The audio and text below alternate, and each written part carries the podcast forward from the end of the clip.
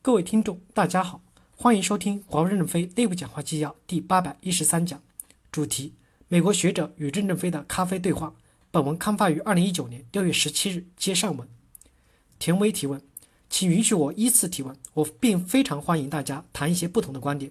如我们刚才的讨论，各位未来将主要关注哪些大趋势呢？请许多人眼中的未来学家吉尔德先生先回答。乔治·吉尔德回答说：“我认为。”当前的世界经济面临的一大基本挑战是要解决货币的丑闻。如今，全世界每二十四小时就有五点一万亿美元的货币交易，但这些货币的交易却什么都没有贡献。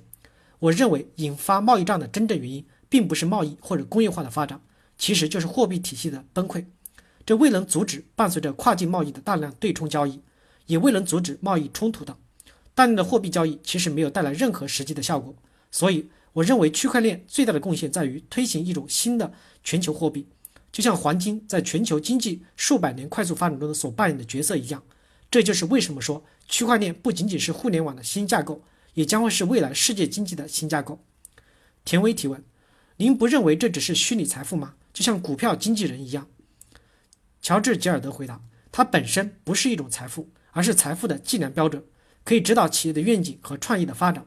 我们必须要有统一的计量标准，就像秒、千克、安培、摩尔等，有了统一的计量标准，我们才能够在台湾生产芯片，在深圳组装智能手机，在库比蒂诺进行营销，在以色列放大功率等等。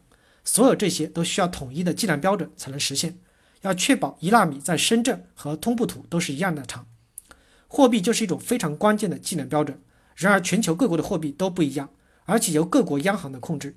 这使得货币处于非常混乱的状态，导致世界经济增长放缓，贸易也无法进一步的发展，还导致各个国家愈发分裂，在货币的价值等方面冲突不断。我觉得华为有很好的机会，可以在解决这一挑战方面扮演关键的角色。田威提问：尼葛洛庞蒂先生，您肯定不同意您朋友的说法吧？尼古拉斯·尼葛洛庞蒂回答说：“我没有不同意，我对这一切不是很了解，不过听起来很有意思。”你的问题是关于未来的大趋势，围绕的是科技界过去三十年里发生的变化。我们可以做一些东西，设计东西，打造东西，而且做出来东西越来越小。这跟自然界已经开始有交集了。在我年轻的时候，自然世界和虚拟的 AI 世界是非常不同的。我原来学的是建筑设计，好的建筑跟自然是完美的融合的。但是现在的智能世界和自然世界都是一样的，这令人感到非常的惊讶。当初建立媒体实验室时，我从来没有想过会有像今天这样的团队来设计新的鼠标。这些鼠标是真的还是人造的？这些鼠标是生产出来的，但是它们却是活生生的可以走动的鼠标。